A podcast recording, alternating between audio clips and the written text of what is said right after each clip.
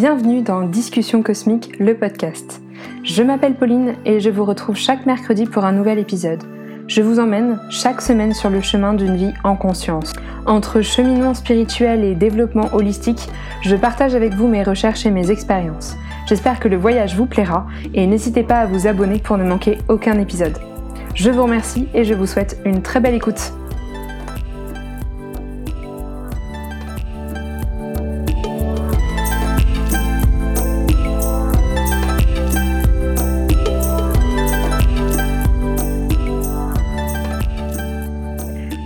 Toutes et à tous, euh, je suis très très heureuse de vous retrouver aujourd'hui pour un sujet euh, extrêmement intéressant qui sont donc les chakras.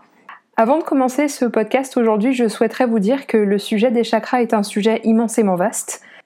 Je vais ici tenter de concentrer le sujet d'étude sur des faits généraux. Je vais tenter d'être la plus claire possible. Et si jamais mes propos peuvent offenser certaines personnes, je m'en excuse d'avance. Les chakras peuvent faire partie de religions ou de croyances très puissantes, j'en ai conscience. Et je tente dans ce podcast, au travers de recherches et d'études, de transmettre des informations sur des sujets qui peuvent être perçus comme complexes pour certains, voire même parfois abstraits. Le monde des énergies et autres puissances spirituelles n'est pas toujours régi par la science.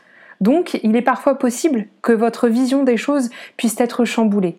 Je n'invente rien, je cherche justement à expliquer et comprendre chaque croyance, de la plus évidente à la plus subtile afin d'ouvrir le débat.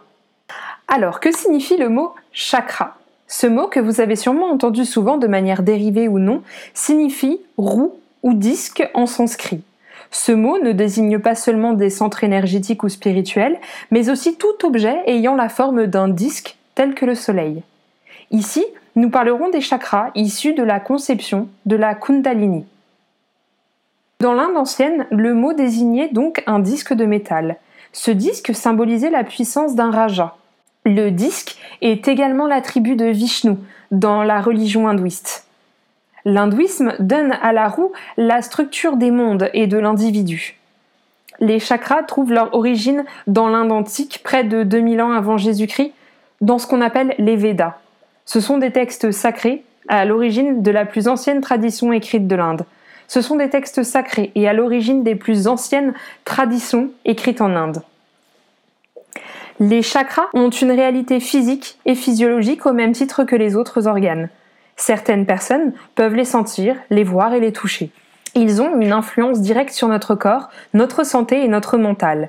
Les chakras sont reliés à un circuit énergétique qu'on appelle la Sushumna.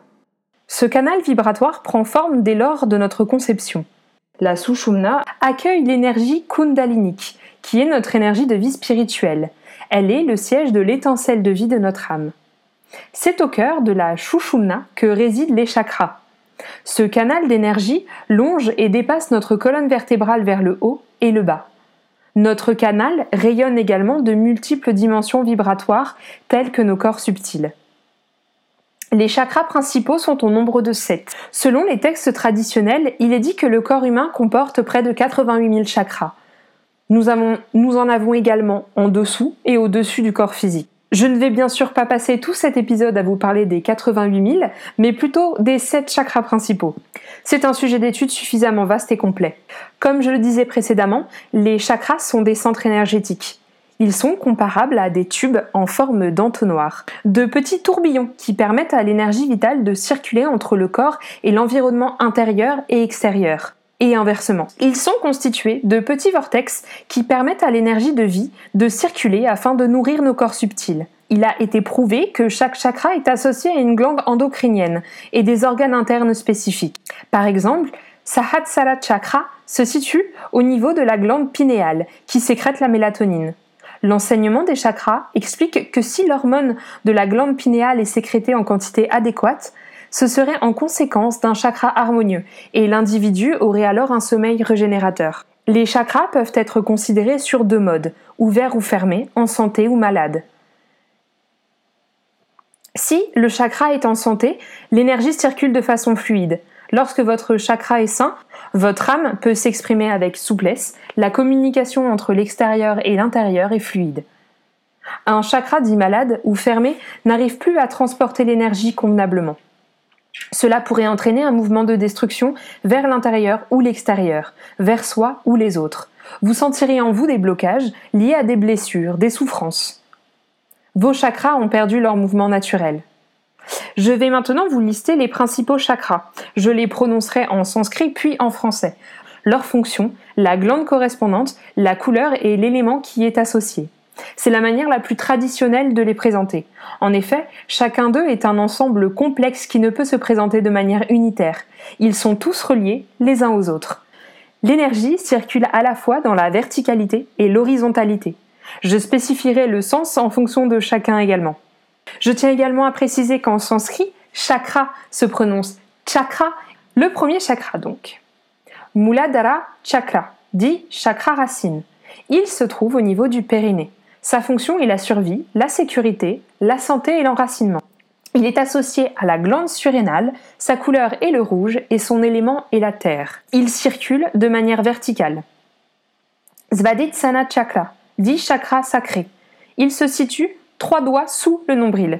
C'est le siège de l'énergie sexuelle.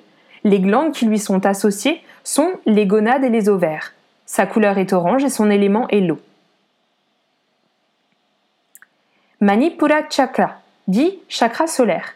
Il se trouve au niveau de l'estomac. Il symbolise la puissance, l'assurance, l'ouverture au changement. Sa glande correspondante est le pancréas. Sa couleur est le jaune et son élément est le feu. Et son énergie circule de manière horizontale. Anahataha Chakra, dit chakra du cœur.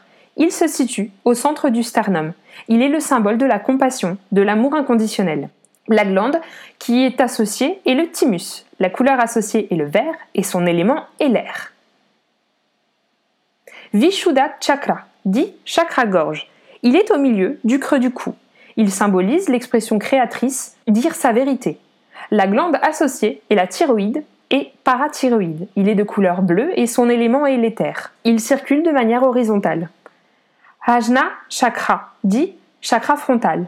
Il est entre le sourcil et symbolise l'intuition et la pensée créatrice. La glande associée est l'hypophyse et sa couleur est l'indigo. L'élément ici est un petit peu différent des autres puisque nous sommes sur la pensée et le psychisme. Sa circulation est également horizontale. Sahatsara chakra, dit chakra coronal. Il est au sommet du crâne, il est l'unité avec le grand tout et le cosmos. C'est un chakra connecté à la glande pituitaire. Sa couleur est le blanc et son élément est la vibration. Et sa circulation est verticale. Pourquoi est-il important de connaître la manière dont fonctionnent nos chakras et pourquoi sont-ils si importants? Nos chakras sont régis par notre inconscient. Ils s'ouvrent et se ferment en fonction de nos émotions et des situations que nous vivons. En cas de stress ou d'événements brutals ou perturbants, ils vont se refermer. Ils agissent tous indépendamment les uns des autres. Ils agissent comme des boucliers, des protections. Mais si nous sommes dans un environnement bienveillant et agréable, certains s'ouvriront, plus ou moins, et auront une vibration très forte. Pour répondre simplement à la question de pourquoi, je vais comparer ici les chakras aux roues d'une voiture. Si les roues sont en bon état, la voiture, qui est ici le symbole de notre corps, va fonctionner correctement. Si mes roues sont au contraire sous-gonflées et qu'elles fonctionnent mal, mon véhicule risque d'avoir des problèmes sur la route. Si les chakras sont énergisés et équilibrés de la bonne façon, le corps humain va fonctionner de la bonne façon. Les chakras ont une action sur le fonctionnement des organes et des glandes très spécifiques comme vu précédemment. Le corps humain est le temple de l'âme. Il imprime ce que l'on n'exprime pas, les émotions et les sentiments. Tout ce que nous réfrénons ou nous ne disons pas va se bloquer dans différentes parties du corps, et cela va très souvent empêcher le bon fonctionnement des chakras. Cela peut entraîner des conséquences sur le corps, allant du mal de dos, du mal de tête, à des maladies plus ou moins graves.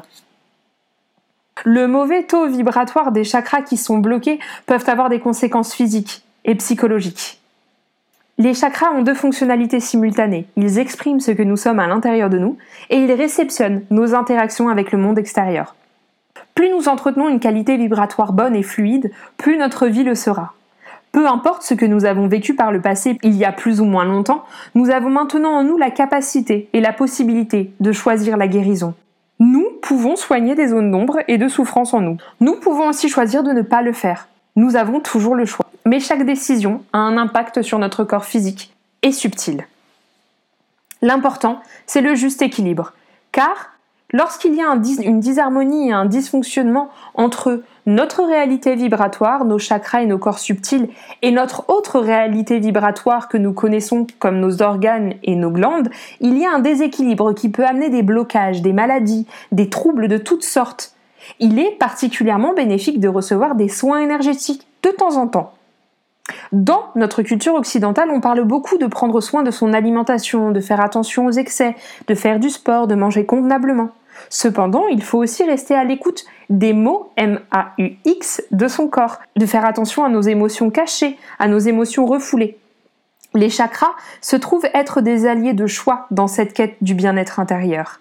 Il existe de nombreuses correspondances qui nous aident à savoir comment rééquilibrer et résoudre nos, problèmes, intérieurs et, par découlement, extérieurs. Passons maintenant aux techniques d'équilibrage de nos chakras. C'est une gigantesque partie que je ne vais pouvoir étudier qu'en surface. En effet, il existe autant de manières de prendre soin de ces chakras que de personnes. C'est à chaque fois des prises en charge très particulières. Nous avons tous notre propre histoire et surtout, nos corps auront des réactions très différentes aux mêmes événements.